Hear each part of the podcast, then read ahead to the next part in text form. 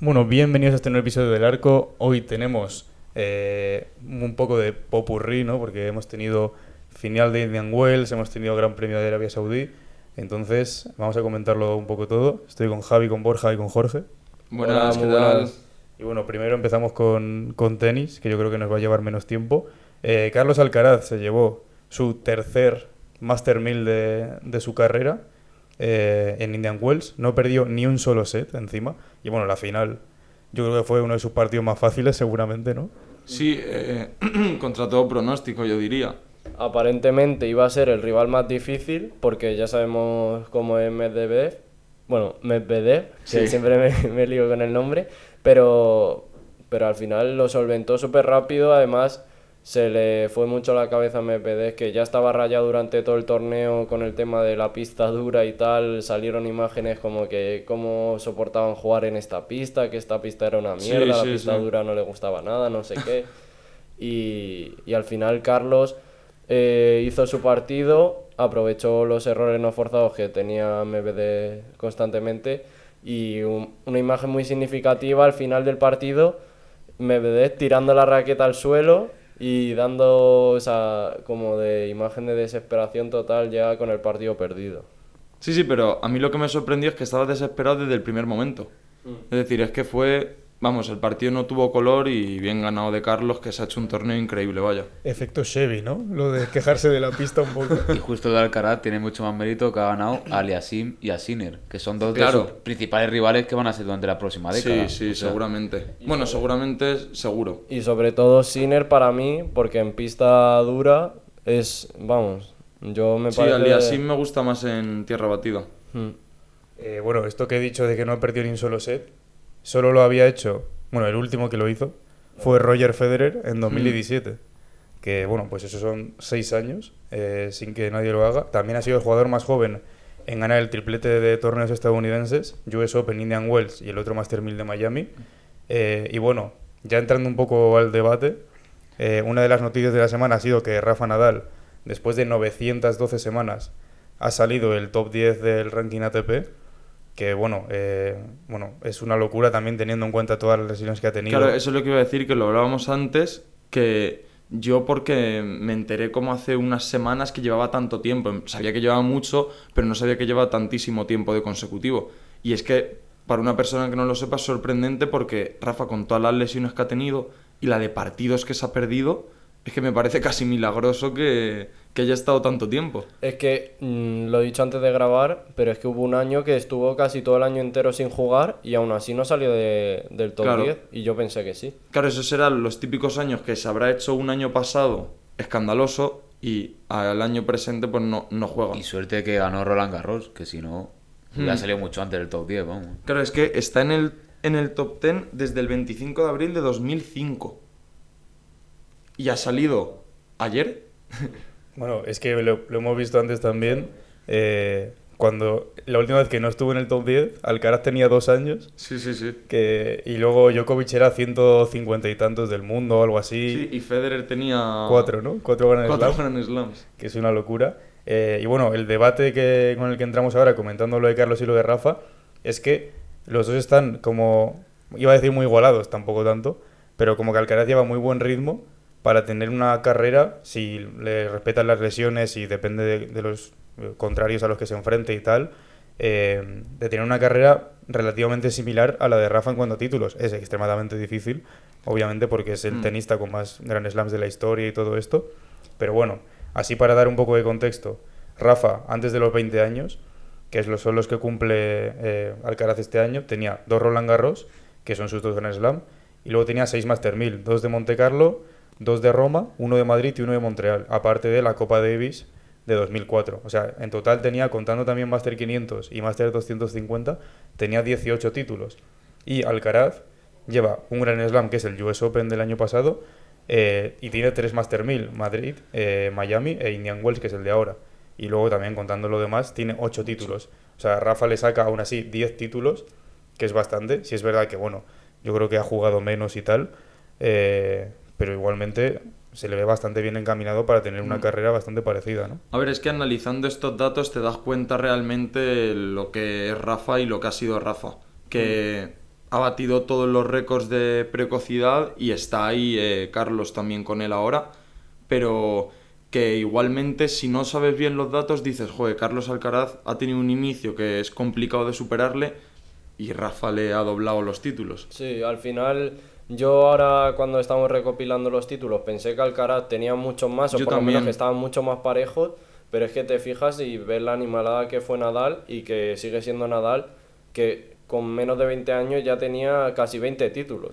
O sea, sí, sí. y no, no solo 20 títulos de que le dobla en Grand Slams, que son dos por uno, ¿sabes? claro. Que es lo de... Sí, bueno, pero también pero- le dobla en Masters 1000. También, por ejemplo, o sea, que es eh, conseguir el doble en el mismo tiempo. Entonces, Claro. Bueno, también te digo, a Carlos Alcaraz le queda todavía todo este año.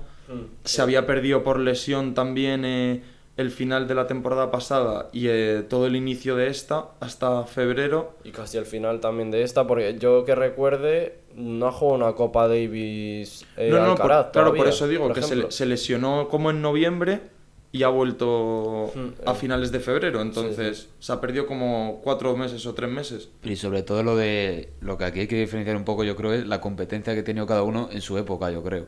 Porque Nadal, eh, y, o sea, todos sabemos los tres que han ganado la última década, ¿no? Nadal, Djokovic y Federer. Pero aquí Alcaraz yo creo que se ha encontrado con otra generación que viene pisando muy fuerte, pues como hemos dicho antes, Sinner y Alassim, y otros jugadores que en los torneos te pueden jugar muy bien y ganar, como son Tsitsipas, eh, Medvedev, Medvedev. Zverev. O sea, yo creo Sí, que ahora sí. mismo en el plantel del tenis que tenemos ahora mismo, más Djokovic, hay mucha más competencia que la que tenía Nadal cuando, cuando A ganaba ver, pero... tanto. Claro, eso puede ser. nada- o sea, Alcaraz también se ha encontrado con Nadal y con Djokovic.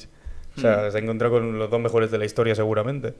Claro, eso puede ser. También te digo, cuando llegó Rafa, estaba Federer imparable. en su prime. En su prime. Exacta- Exactamente, está en su prime. Pero lo que te digo es que los Entonces, Grand Slam, por ejemplo, los cuatro, o sea, lo- se los repartían entre los tres casi siempre. sí, y ahora verdad. yo creo que está mucho más abierto, desde mi punto de vista. Sí, vaya. sobre todo va a estar abierto. Bueno, a ver cómo vuelve Rafa para Roland Garros, pero cuando se retiren eh, Novak y Rafa, yo creo que va a haber ahí mucha competencia con los que dice Borja, Sinner, Aliasim, Mesverev, eh, Medvedev, Tsitsipas y Carlos, obviamente. Entonces, bueno, ahora pensándolo, cuando Rafa tenía esta edad y tal, ¿quién estaba aparte de Federer? Estaba McEnroe, puede ser, ¿no?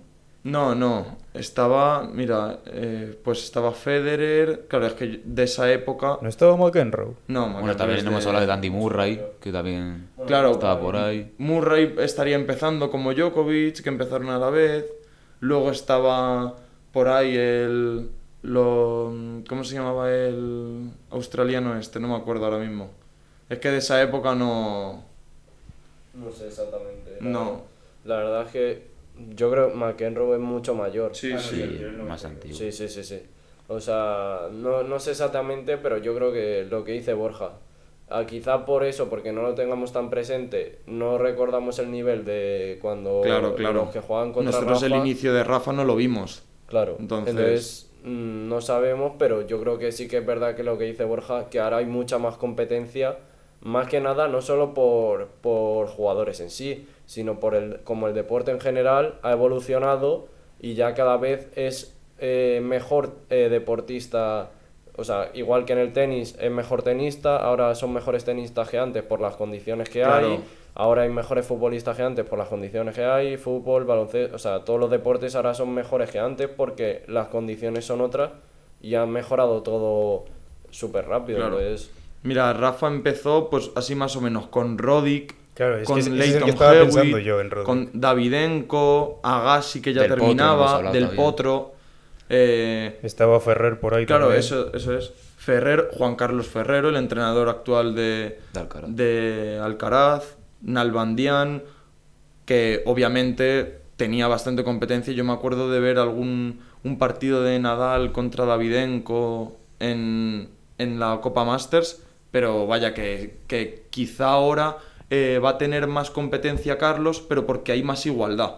En la época de estos tres ha sido como todo repartido entre esos tres. Sí. Y la competencia ha sido más reducida. Entonces, ¿cre- ¿creéis que le va a superar, no sé si en Grand Slams, pero en títulos en general? O Yo me mojaría O al que menos no, por lo que hemos igualarle. hablado, vaya. Si, eh, como Borja, si mi vida dependiese de sí o no de esta decisión, yo diría que no, porque es que es muy difícil hacer lo que ha hecho Sí, Rafa sí. Nadal. Es que, a ver, que puede ser que se repita, pero es que yo creo que, que es que es prácticamente imposible. Es que Carlos tiene que tener una carrera perfecta para igualar a Rafa. Además, otra cosa que yo creo que debe hacer Carlos es no fijarse en esto No, no, no. y hacer su propia carrera, porque Claro, al final si se obsesiona con que tiene que ser el próximo Nadal y que tiene que llegarle a títulos, no sé qué, que es una meta casi imposible, al final esa obsesión, sobre todo en un tenista que es muy, es muy importante la mentalidad, eh, le va a acabar pasando factura sin duda. Es que estamos hablando que Rafa es el mejor deportista español de la historia, yo diría sin duda, sí. y, y uno de los mejores deportistas de la historia del deporte. Es decir, es que mm, le estamos comparando con uno de los más grandes.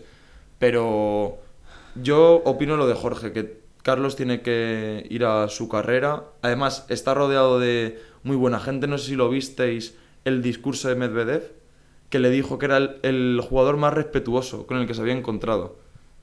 Y, Sí, que, y que tenía muy buen círculo, así que Eso, es algo, que con lo, sigue eso es así- algo con lo que Rafa se ha identificado siempre, yo creo. sí, es algo sí. que ha, ha- ha servido de ejemplo para pues toda la generación de deportistas españoles, Hmm. desde mi punto de vista. Y bueno, hablando de los mejores deportistas de la historia del deporte español, pasamos a la Fórmula 1, si os parece. Gran Premio de Arabia Saudí. Tuvimos otro podio, que luego no fue podio, que luego volvió a ser podio, de Fernando Alonso. Bueno, ganó Chico Pérez la carrera debido a lo que todos ya sabemos de que Tienen, una- Verstappen, tienen un avión. de que Verstappen empezó puesto 15 también. Eh, aún así acabó segundo, que es algo que yo creo que nos esperábamos todos, que acabara en, en el podio. Y Alonso tercero otra vez, por encima de Mercedes, por encima de Ferrari, que tuvieron muy mal fin de semana también. Bueno, Stroll también eh, llevaba buena carrera, pero tuvo que abandonar al principio. Eh, y lo que decíamos de la sanción yo creo que es lo más eh, polémico, porque le pusieron una sanción a- para, por no colocarse bien en la caja, Sí. creo, al principio, que, que es lo que le pasó a Ocon. que fueron 5 segundos, luego fue al pit stop a- para cumplirla y le pusieron el gato antes, creo. Sí, es que, pero, a ver, es que a Ocon le pasó que se adelantó Claro, de la se línea. adelantó. Entonces, eh, Fernando estaba como más a la izquierda, pero sin estar adelantado. Que por la norma, si es un fallo de Y Fernando. de atrás se veía que estaba muy, muy para el lado. Pero sí, muy estaba muy para la izquierda. Demasiado. Que quizá no le da ninguna ventaja. Yo creo No, que en caso no, de darle ventaja, mm, es que le perjudica, yo diría. Sí, porque La se pega más a la pared Claro, claro. y se pega a la pared contraria a la de la curva. A la de o la sea, curva, que sí, sí. No se puede abrir. O sea, no, Sí, puede, sí. no es coge ventaja porque o sea, entra más abierta la curva o algo de eso, no. Y además, lo que también hubo polémica es que durante. Bueno, han salido muchas imágenes de Hamilton colocando así en otras carreras y no tenía penalización. Como que ya ha pasado varias veces y como que este año están más atentos con esto de colocarse bien en la caja o no. Porque esto como que había pasado más veces. No tanto lo de adelante o atrás, porque eso es un sensor que lleva el coche que hay una y luego hay una línea eh, amarilla creo que es Mm. para, para localizarte pero, pero luego lo de estar a la derecha o a la izquierda de la caja, que no te da ninguna ventaja para mí, eh, eso mm, casi eh, lo, lo hemos visto años anteriores y no se estaba penalizando y ahora de repente sí. es que no sé. eh, yo creo que este año están siendo más estrictos. Desde Bahrein también con lo de Ocon y luego eh, lo que decía Angue también de la doble sanción porque el gato roza el coche, que al final la FIA por sentido común y gracias a la apelación de Aston Martin que fue maravillosa, que enseñaron vídeos de Sí, otros sí, años, Sí. eh, que bueno, que al final le retiran la sanción a Fernando Alonso porque el mecánico toca pero no trabaja en el coche. Bueno, está bien, se lo compra la FIA, pero eh, otra vez ahí tocando las narices un poquito. Claro, el que más contento del podio de Alonso, más que el propio Alonso, yo creo que era el mecánico del gato. El mecánico, sí, sí, porque, se, vamos, se iba fuera, ¿eh? o sea, se iba fuera. tenía en su contrato ahí la, en la trituradora. Sí, sí, sí, Además, se piraba. La importancia del podio, que era un podio, el podio número 100 de Alonso, o sea, que en- eh, parecía que sí, que no, que sí, al final llegaron los 100. Sí, sí, sí. Y, y a ver cuántos son más, porque parece que Aston Martin va a ser. eh, la lucha va a estar por el segundo coche este Sí. año, ¿eh? Lo- mira, lo vi el otro día y estaba eh, Fernando con 100 podios, el siguiente era eh, Kimi Raikkonen con 103 y el siguiente Alan Prost con 106. 106. Era el sexto, Mira, creo. justo. Eh, no era el, el sexto, sí, perdón. Sexto que lo conseguía. Y, y claro, y decía Lobato que, que Alan Prost está a nada. Luego ya está Vettel con Era 122. Hamilton, Schumacher, Vettel, Prost. Claro, y- el tercero es Vettel con 122, el segundo es Schumacher con 155 podios Y y, 191. el primero eh, Hamilton con 191. Que está ya. Claro, pero oye, pillarle. yo lo veo buen objetivo, ¿no? Eh, la 106, Sí. yo creo que esta temporada... Y bueno, esto de los podios, eh, también para ponerlo un poco en perspectiva, es el segundo podio en dos carreras con Aston Martin y encima en la misma temporada. Es eh, el doble de podios, aunque sean dos. Sigue siendo el doble. Eh, con Alpine. Y tiene dos podios con Aston Martin y en tres temporadas que tuvo en McLaren, del 15 al 18, tiene cero. O sea que ahí se nota cuando un piloto es de los mejores sí. y le das un coche competitivo y cuando, Hmm. por mucho que tal, pues no, a ver, no es que rinde el coche. ese ha sido como, como el cáncer de la Fórmula 1 en los últimos años, yo creo, que de- dependes mucho del coche. Entonces, si no tienes buen coche, por mucho que seas un piloto fantástico, pues el coche te penaliza. Es como en McLaren estaba Fernando quedando decimosegundo, decimocuarto. Sí, la verdad Entonces, es que eh, muy pocas veces, bueno, hubo una temporada que hizo menos de 20, bueno, dos temporadas que hizo menos de 20 puntos en McLaren. claro, Entonces, di- di- 11 y 17. Pues eso mismo, entonces eso significa que quedaban muy pocas carreras dentro de los puntos o quedó dos o tres y ya no Y- quedó más. y o quedó- algo así. Y que si sumaba era del noveno o el décimo. Exacto, o sea, exacto. por ahí. Exacto. Sin Entonces, más. Al final esto justo demuestra lo que ha dicho Ángel, que, que el coche hace mucho y, y no solo el coche, también el piloto, porque eh, al final lo está demostrando Alonso con el Aston Martin, que tiene un buen coche, pero está por delante de Stroll porque como piloto es mucho mejor, y lo está demostrando Verstappen porque, eh, porque eh, Verstappen con el Red Bull que va volando es mucho muy superior a, a Pérez que tiene el mismo coche. Claro, es que eso es justo lo que te dije el otro día, que si Checo Pérez hubiese, hubiese salido decimoquinto, yo creo que más o menos una posición que hubiera quedado cuarto o quinto nos Cuarto, podemos esperar. sí, sí. Pero lo que hace Verstappen, que es adelantar eh, a un paso imparable, yo creo que... Claro, es que yo estoy ilusionado. piloto sería visible hablando con mi padre, digo, si Alonso haga una carrera es esta. Que sale el Verstappen decimoquinto. Si Alonso puede sí. ganar una carrera, sí Verstappen se retira de la carrera. O sea, es que si no, es que es imposible. Lo hemos no visto en estas dos carreras. O sea, es que es imposible. Y sobre todo en esta. Que yo creo que en Bahrein eh, nos podíamos imaginar hasta dónde llegaba Red Bull. Porque al final en Bahrein no tuvieron ninguna lucha porque Fernando fue incapaz de llegar a Red Bull. Entonces fueron los dos, tiraron y hicieron una carrera muy tranquila. Pero es que a- el domingo es que fueron a un ritmo increíble. Es que le metían un segundo a, un segundo a cada equipo y por además, vuelta. Y además es que está el circuito este, que es un circuito muy difícil en mi opinión. O sea, Sí, sí, que, sí, es muy que difícil. parece fácil porque hay mucha recta, mucha... Pero luego hay eh, los muros, el tema de que los muros están El muy tema de los cerca. muros. O sea, mm, yo ya lo dije cuando veía la clasificación y la carrera, que me daba miedo la, la velocidad a la que iban, cambiando cosas en el volante a esa velocidad y con los muros a menos de Sí, milímetros. sí, a mí lo que me daba miedo era cuando te ponían la cámara de casco de cada piloto que decías, si es que no se ve Es por dónde vas, sí, sí, Sí, sí, es imposible. Y, y nada, y eso, y, y a- en, en Arabia Saudí hemos visto, yo creo, realmente el potencial de los Red Bull, que es, sales decimoquinto, se pone Verstappen segundo y le mete 17 segundos a Alonso. Que no es que se pone segundo batallando, es que se pone segundo y Alonso a 17. Y eso que Alonso con Russell hubo un momento de la, de la carrera que le, le sacaba bastante. Sí, sí. Creo que eran 5 segundos. Sí, algo a- así. al principio cuando se consiguió enganchar a Checo con DRS, pero, pero ¿qué es eso? Que al final te das cuenta de que, ostras, este tío ha salido decimoquinto y le ha metido 17 segundos al tercero. Y Es esto que de es Red Bull, veremos si no se repite más, porque a mí me da la, la sensación de, de Red Bull con lo que pasó el año pasado, que si esto se repite en otra carrera le van a dejar a Verstappen pasar a Checo. O sea, desde el equipo van a salir varias instrucciones para que se deje pasar, yo creo. Sí, puede si esto ser. se repite, vamos, lo Sí, veo que poco por Checo va a acabar hasta los huevos, también te digo. Depende. O sea, Pero es que sabe lo que tiene, que tiene el mejor piloto al Sí, lado. es o sea, que no puede hacer otra cosa. También verdad. te digo, depende de los puntos que tenga Verstappen. Por ejemplo, si ya gana carreras de por sí solo y una carrera falla, no creo que le digan esa carrera que falla a Verstappen que le deje pasar por Claro, ser pero yo- Verstappen. yo creo que lo que se refiere Borja es que si hay algún mínimo de posibilidad de que Verstappen pase delante, le van a dejar pasar. Sí, eso es que yo también lo entiendo por el equipo, porque tienen al mejor piloto ahora mismo de la Fórmula 1 y tienen al mejor piloto con el mejor coche. Es decir, es que si no ganan este año el Mundial es eh, fracaso. pero Que- ¿qué es más meritorio para vosotros? ¿Que Red Bull en estos tres años tenga el mismo campeón tres veces o que tengan a un bicampeón y a otro campeón?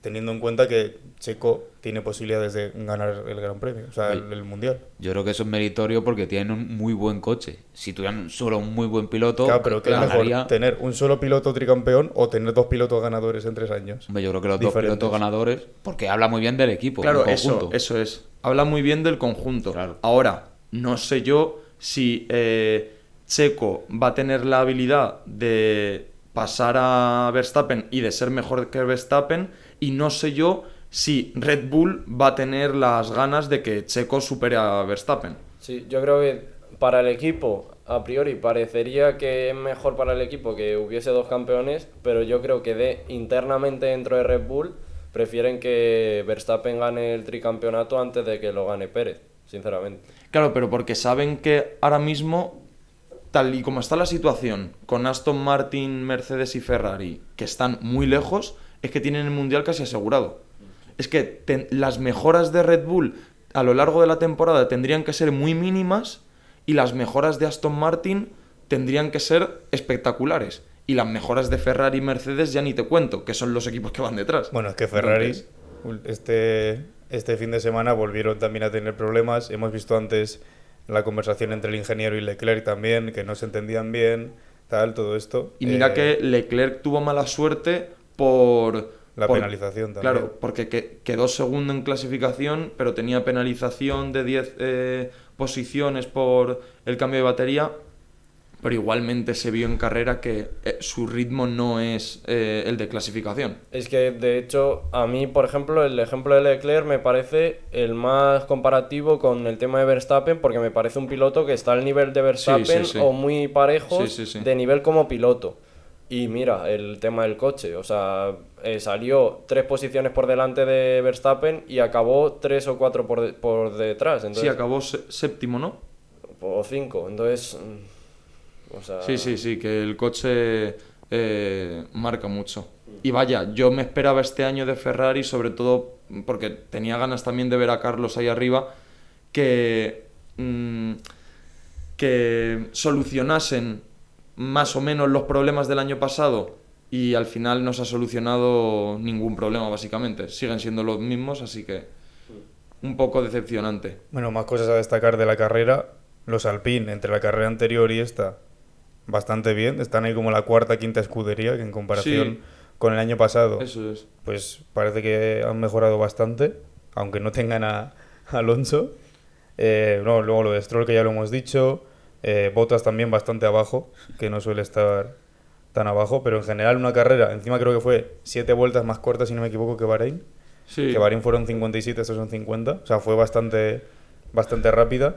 Y aparte del, con lo de la penalización y tal, pues eh, un poco agridulce, ¿no? En Sí, es que en realidad fue una carrera, sí, rara, no pasó nada, porque como es que lle- llegó un momento en la carrera cuando ya eh, Verstappen adelantó a Fernando, que sabías que los Red Bull iban a hacer 1-2, Fernando no iba a poder llegar, que Russell no iba a llegar a Fernando y que los Ferrari no iban a llegar a los Mercedes. Sí, solo, Entonces, estuvo, solo estuvo interesante mientras remontaba a Verstappen, porque Sí. hasta que llegó al, al 2 y ya... Claro, y el, y el inicio un poco, y también el picante de la sanción, de a ver cómo se zafan de la sanción.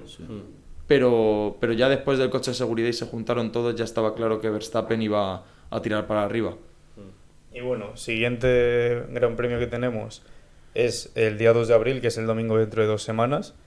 Eh, gran premio de Australia, que está encima creo que es uno de los La última vez que eh, Alonso ganó dos premios seguidos, algo así, o hizo dos podios seguidos, Fue. fue una de ellas fue en Australia, creo, puede ser, con- alguna vez. algo así vi. Y es de los favoritos suyos también. Sí, que encima creo que fue su el primero que ganó en su carrera. Eso no, no estoy seguro. Me pero- suena, pero tampoco estoy seguro. De los Pero bueno, primeros. ¿Cómo le veis este?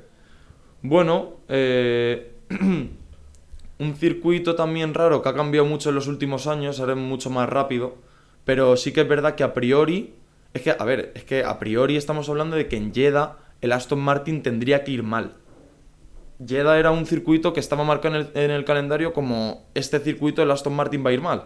Y al final pues ha sido tercero, entonces eso es buena señal. Entonces a priori en, en Australia tiene que ir bastante mejor. Y, y bueno, yo creo que va a seguir más o menos la tónica la tónica que hemos visto en estas sacarle carreras. 17, en vez de sacarle 17 segundos a los Red Bull, le va a sacar 7, 6, pero Sí, oja- ojalá, le ojalá. recortará 10 segundos y poco más. Yo creo que va a ser el, Ojalá. el gran premio de la confirmación. De la confirmación de Red Bull que se va a ir, de la confirmación de Aston Martin y de la duda de Puede Ferrari. ser. Para mí. Lo Sí. único que veo es lo de Ferrari. Sí, puede A ver ser. Qué, qué pasa con Ferrari. Y nada, y lo- como dijo eh, Fernando Alonso el otro día, que después de Australia se iba a hacer como un análisis de las primeras tres carreras para empezar a potenciar los, los puntos débiles del coche. Que también eso es lo empieza a inter- trabajar con el coche. Claro, que también eso es lo interesante de la Fórmula 1, que ya cuando van pasando las carreras empiezan... Que- Claro, para Azerbaiyán ya iban a meter carreras. Claro, Además que entre Australia y Azerbaiyán hay tres semanas de diferencia. Sí, O sea que sí. hay tiempo pa- Hay, tie- pa hay reflexionar. tiempo, sí, sí, parece que lo ponen a posta, que hay tiempo para pensarlo. Sí. Y al final, eh, Australia, que creo que son tres años consecutivos sin carrera. O sea, este va a ser. El año pasado también hubo, ¿También hubo en pero cortaron, cortaron Ah. durante años, sí. Entonces, eh, no recordaba la de Australia del año pasado. Eh, Sí, sí, el año pasado que eh, Alo- Alonso hizo segundo, que se le rompió el coche con Alpine, que tuvo también fallo, pero bueno. Entonces, lo que, lo que sí veremos eh, con sueño o lo tendremos que ver cuando nos despertemos. Tal cual, porque es a las 7 a de la de mañana. Yo creo que tocará madrugar, merece- merecerá la A ver, pena. depende, depende de lo que haya de NBA, se verá si, si se ve de empalme o no. Eh, voy a rectificar el dato que he dicho antes. Australia lo gana Alonso en 2006, que es la dec- su décima victoria, y la primera que gana es en Hungría en 2003. O sea que Eso, Hungría. me colado, básicamente. Eh, bueno, dicho esto, lo dejamos por aquí. Hoy habrá doble episodio de más de fútbol, del clásico y todo esto. Eh, así que nada, un saludo. Chao, Chao, chao, chao.